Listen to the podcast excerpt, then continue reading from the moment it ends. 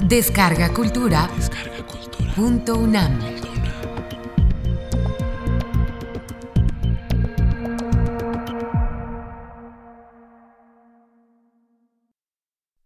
Mito y oralidad en la tradición mesoamericana.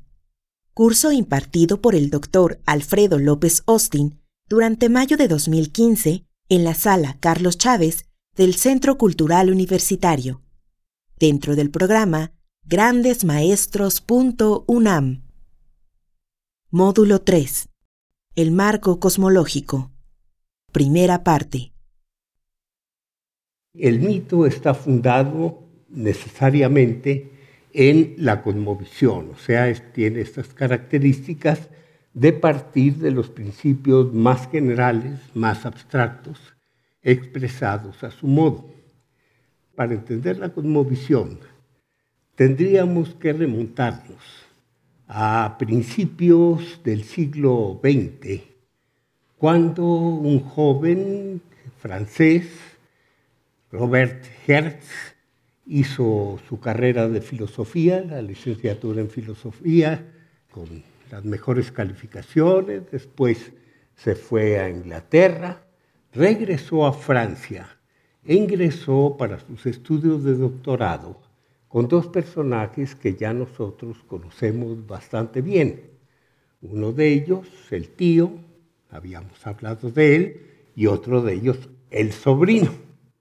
O sea, que bajo esta dirección, en esta nueva ciencia que estaban haciendo, la sociología, precisamente en este marco científico, Robert Hertz vino a desarrollarse con trabajos que fueron bastante importantes para un joven, entre ellos un trabajo sobre la muerte que ahora es uno de los clásicos.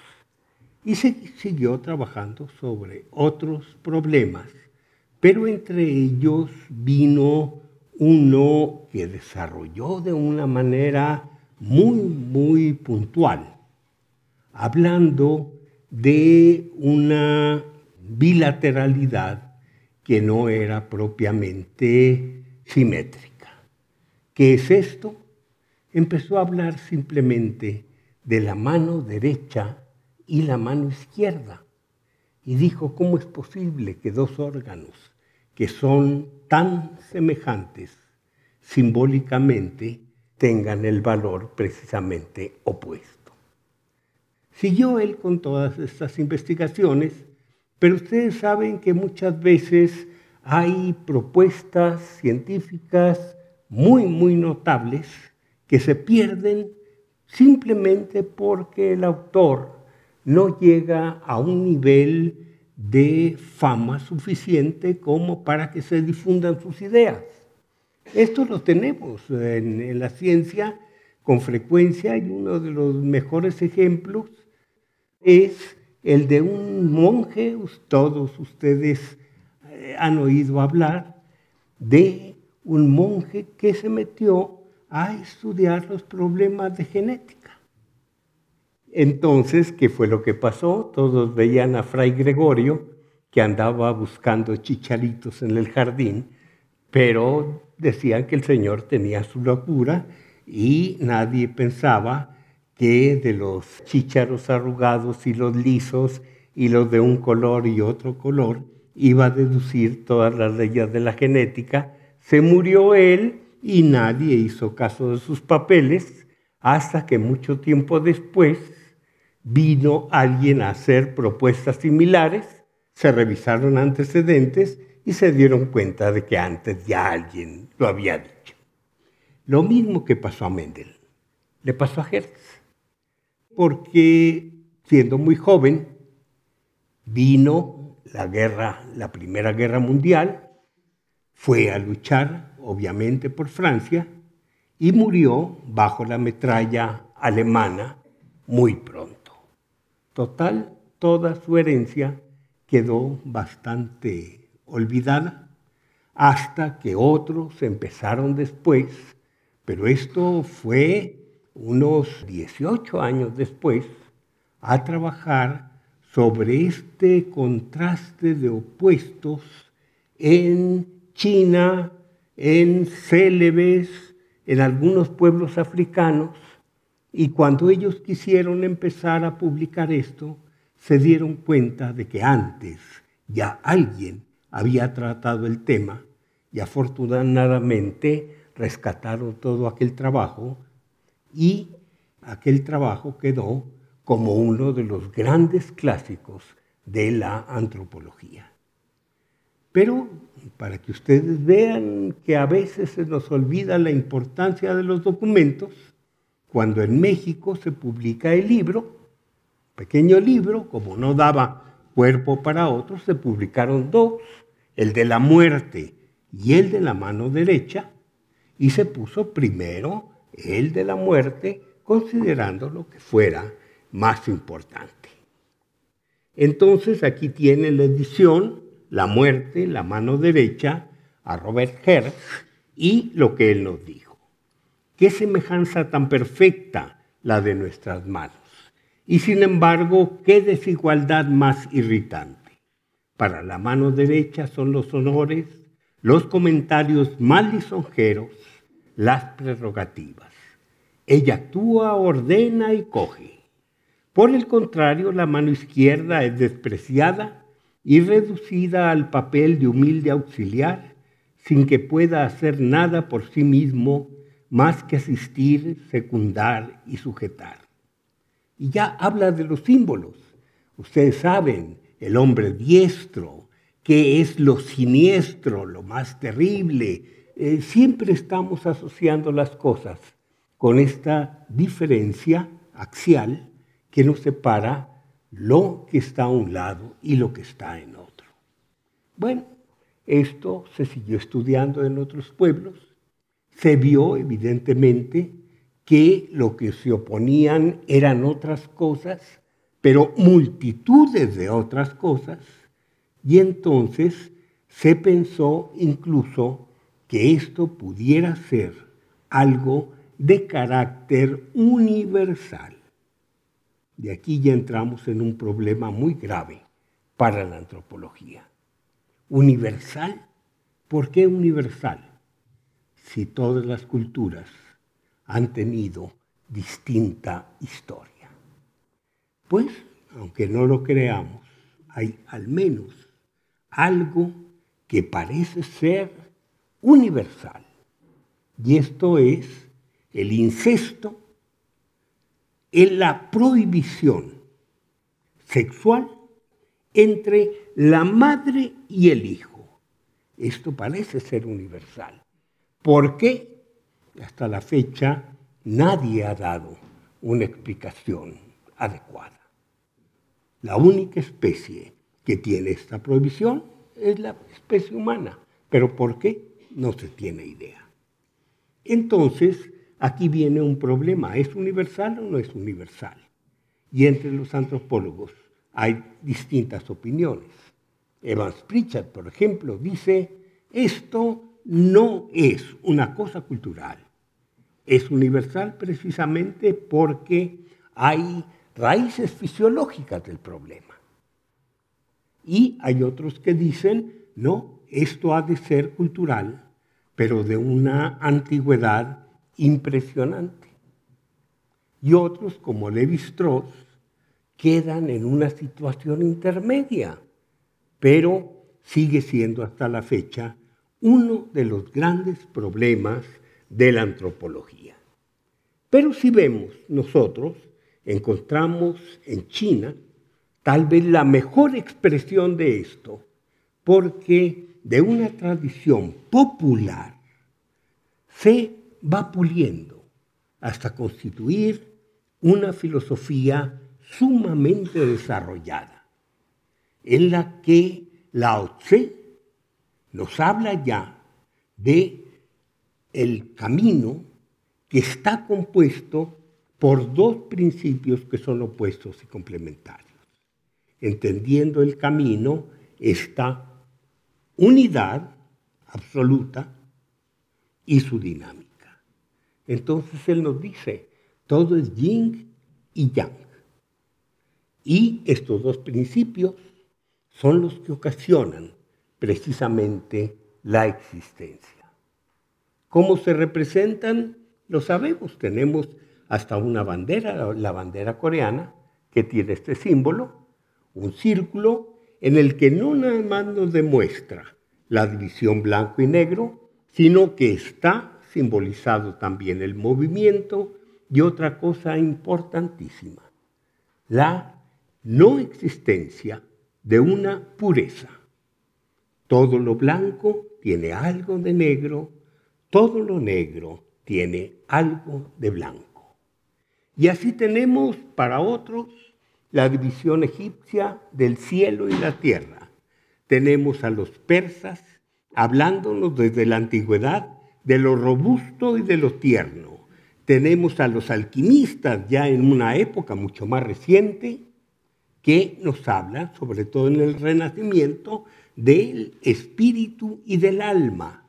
Y otros más, anciano, joven, central, periférico, también chino, muy importante, masculino, femenino, derecha, izquierda, ya mencionadas. Pero curiosamente, estos son los principios, es la base.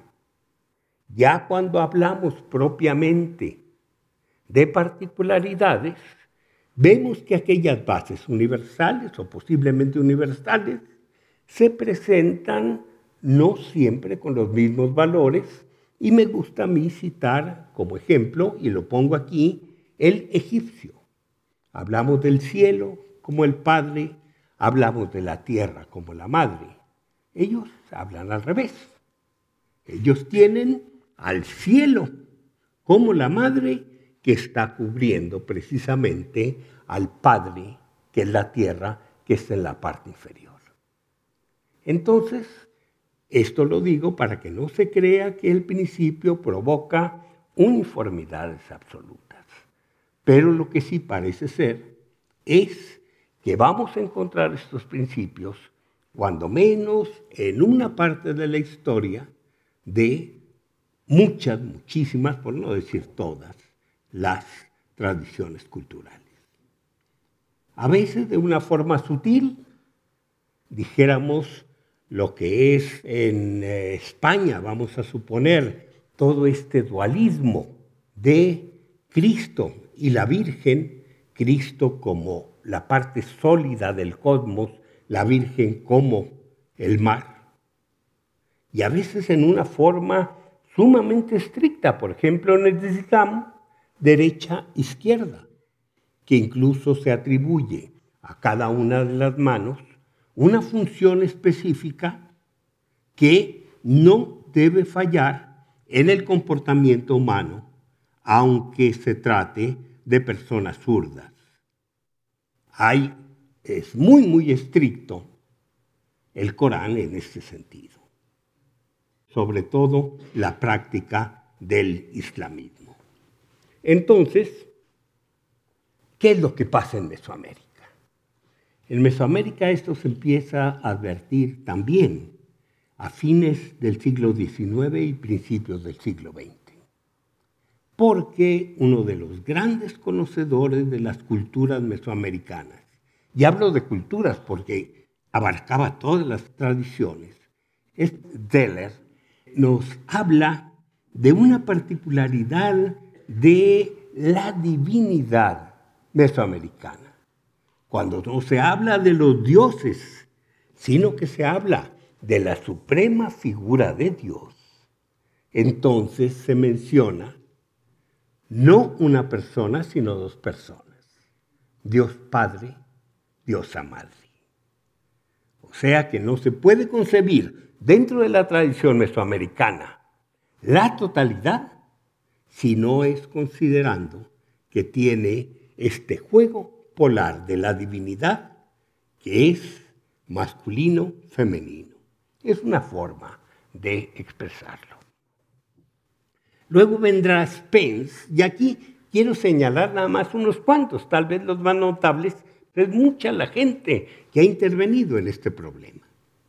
Entonces Spencer nos dice, esto no se trata únicamente de divinidad, esto se trata de todo un sistema generalizado. Y luego Gamio lo particulariza mucho a las condiciones sociohistóricas del pueblo mexica.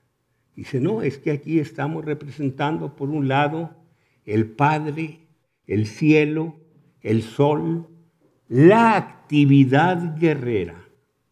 Y por otro lado tenemos las aguas, tenemos el inframundo, tenemos la muerte, tenemos la actividad principal de los agricultores. Y cuando estos dos tipos de sociedades se unen, tienen que equilibrar y expresar sus particularidades propias para constituir una nueva entidad y se representa precisamente en la dualidad. Muy interesante propuesta la de Gamio. Es la que sigue actualmente Matos, Matos Moctezuma. Sin embargo, habría que decir francamente, eso explica una parte mínima de la historia y un territorio mínimo de Mesoamérica. Se está explicando a partir de la historia de los mexicas. No podemos extender esta explicación a toda la superaria y mucho menos llevarla más allá. Luego viene Garibay. Garibay nos dice, no se trata estrictamente de la vida celeste y la vida terrestre. Aquí se trata tanto de lo cósmico como de lo humano. Y esto se representa en Dios como el Señor de la tierra, Señor del inframundo, pero también nos aclara con características humanas sociales. No es nada más de género, sino sociales. El hombre y la mujer constituyendo la sociedad. Y vienen otros, viene caso que nos dice, bueno, es que todas estas ideas de la dualidad surgen cuando los mexicas llegan a un desarrollo tal que tienen filósofos que incluso van a creer dos escuelas contrarias.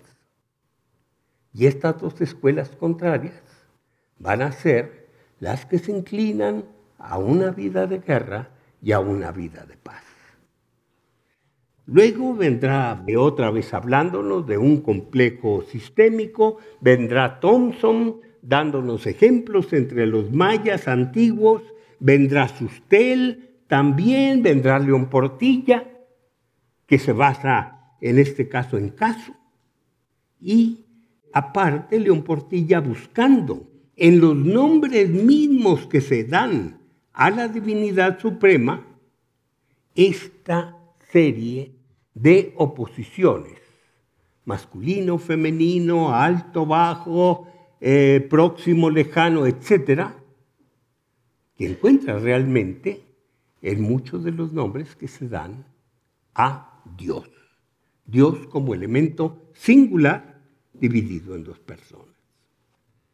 En cuestión de etnografía se ha avanzado mucho. Son estudios que nos empiezan a descubrir algunos principios de la tradición mesoamericana. Por ejemplo, Chulceyena nos habla de que las divinidades se manifiestan muchas veces como masculinos y otros como femeninos. Y el caso más claro, cuando menos en el mundo antiguo, es la tierra. Cuando nosotros decimos Tlaltecuhtli, no sabemos si nos estamos refiriendo al Dios en su aspecto masculino o al Dios en su aspecto femenino. Sigo con Schulze Llena cuando nos habla del Dios de la tierra masculino femenino. ¿Qué es lo que se le pide? Se le va a pedir que llueva, porque el agua está contenida en la tierra, el agua está contenida en los montes y de ahí salen las nubes, las nubes según la concepción mesoamericana. Entonces se le va a pedir agua pídasele al Señor de la tierra. Se va a pedir que germinen las plantas, pídasele a la Señora de la tierra. Entonces, es una especie de ser compuesto como cualquier otro, de elementos masculinos y femeninos, porque esta oposición de contrarios no se da exclusivamente en los seres mundanos, se da en todo el cosmos. Entonces tendríamos aquí exactamente la idea de la dualidad como un ser divino compuesto de las dos partes que actúa algunas veces de manera masculina y otras de manera femenina.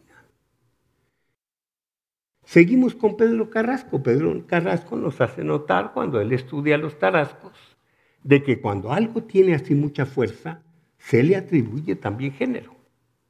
Tatá o naná. Por ejemplo, un fusil es tatá, pero una troca, el nombre se obtiene de los que van y vuelven de trabajo al norte, un camión de carga recibe el nombre de nana troca. Y seguimos con Vogt, fue uno de los que más se ocupó de esto. Y nos hables que son muchas las polaridades.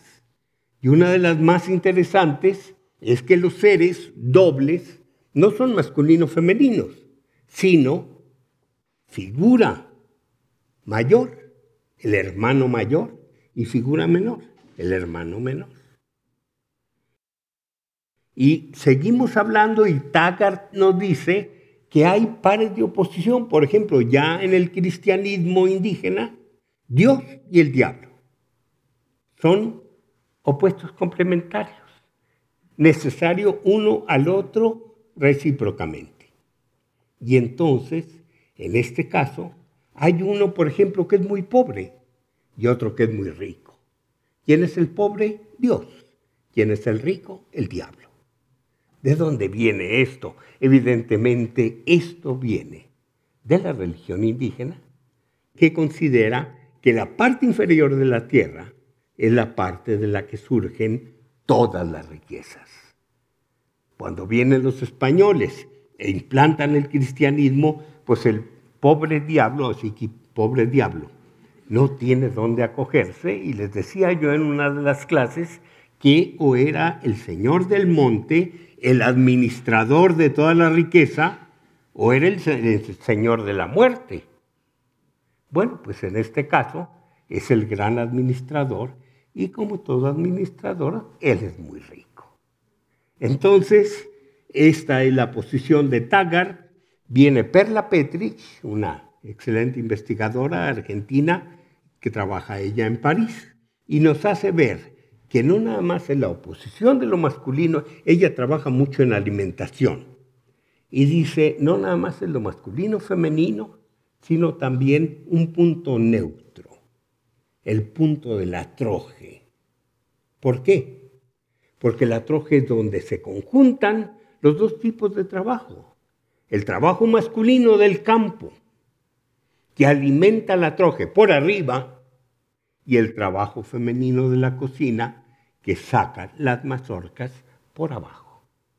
Entonces la troje es el elemento neutral, intermedio, en el que coinciden la oposición complementaria dando razón una parte a la otra. Y por último, vamos a ver a William Madsen como uno de los ejemplos de alguien que está eh, dedicado muy, muy en serio a buscar esta dualidad. Y la encuentra. La encuentra aquí en el valle, la encuentra en la región de Xochimilco. Entonces empieza en uno de sus libros, Los hijos de la Virgen, que nunca fue traducido al español lamentablemente, eh, encuentra él los principios básicos de las creencias de dualismo dentro del propio Distrito Federal.